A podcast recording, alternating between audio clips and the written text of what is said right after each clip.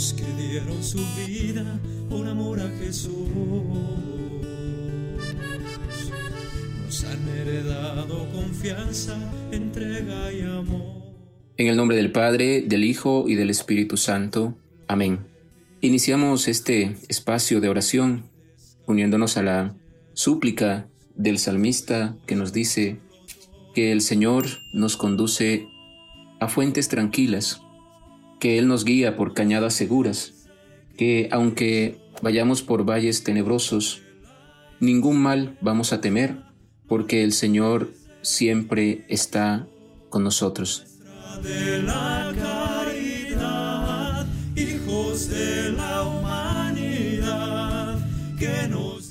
El Evangelio que vamos a meditar el día de hoy está tomado de San Juan, capítulo 1, versículo 45 al 51. En aquel tiempo, Felipe se encontró con Natanael y le dijo, Hemos encontrado a aquel de quien escribió Moisés en la ley y también los profetas. Es Jesús de Nazaret, el hijo de José. Natanael replicó, ¿acaso puede salir de Nazaret algo bueno? Felipe le contestó, ven y lo verás. Cuando Jesús vio que Natanael se acercaba, dijo, Este es un verdadero israelita en el que no hay doblez. Natanael le preguntó, ¿De dónde me conoces? Jesús le respondió, Antes de que Felipe te llamara, te vi cuando estabas debajo de la higuera.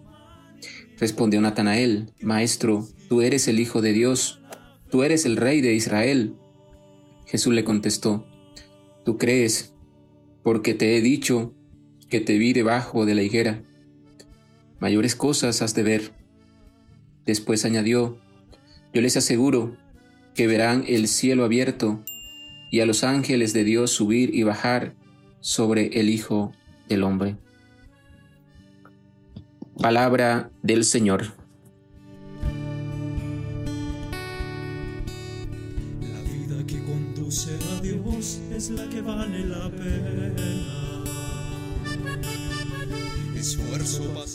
Hoy en la iglesia estamos celebrando la fiesta de San Bartolomé, apóstol. Según la tradición de la iglesia, el nombre original de Bartolomé es Natanael, que significa don de Dios. Bartolomé vendría siendo un apodo, de hecho Bar significa hijo, Ptolomei es un nombre propio. El significado de, Bartolomé es el hijo de Ptolomeo. Miremos el texto sagrado, el Evangelio de hoy, para ver la enseñanza que nos está dando la liturgia. Primero, Felipe le dice a Natanael, hemos encontrado al Señor. Natanael le respondió, ¿puede salir algo bueno de Nazaret? Con estas palabras de Natanael podemos ver que él era una persona llena de prejuicios. Natanael representa a las personas que para hacerse discípulos de Jesús tienen que romper con los prejuicios que discriminan y marginan a las personas. Vemos que Felipe eh, le va a lanzar a, a Natanael el mismo desafío que Jesús le había lanzado a los dos discípulos de Juan Bautista.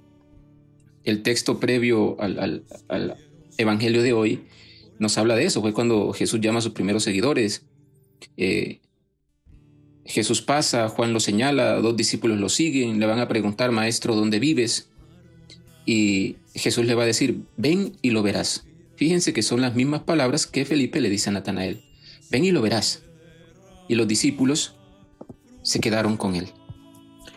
Segundo, eh, Jesús, al ver a Natanael, le va a decir, este es un verdadero israelita en quien no hay doblez alguna.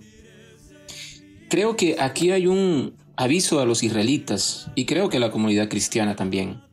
El que es un verdadero israelita es el que sigue a Jesús.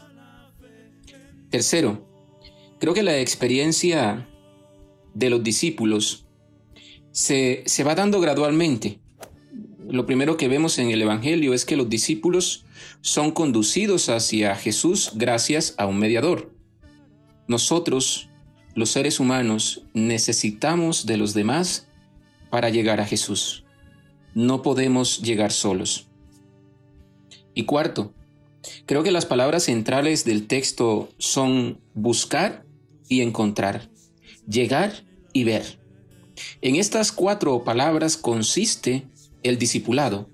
El cristiano se acerca a Jesús para ver, y así verá los cielos abiertos en él. Ser discípulo, discípula de Cristo significa tener una experiencia propia de Jesús.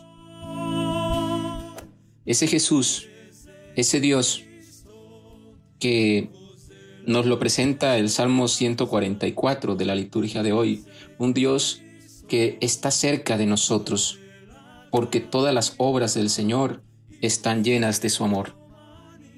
Que la gracia de Dios nos bendiga, que la gracia de Dios nos acompañe, en el nombre del Padre, del Hijo y del Espíritu Santo. Amén. Feliz miércoles para todos. Mártires de Cristo, hijos de la esperanza, mártires de Cristo, muestra de la caridad, hijos de la humanidad, que nos guían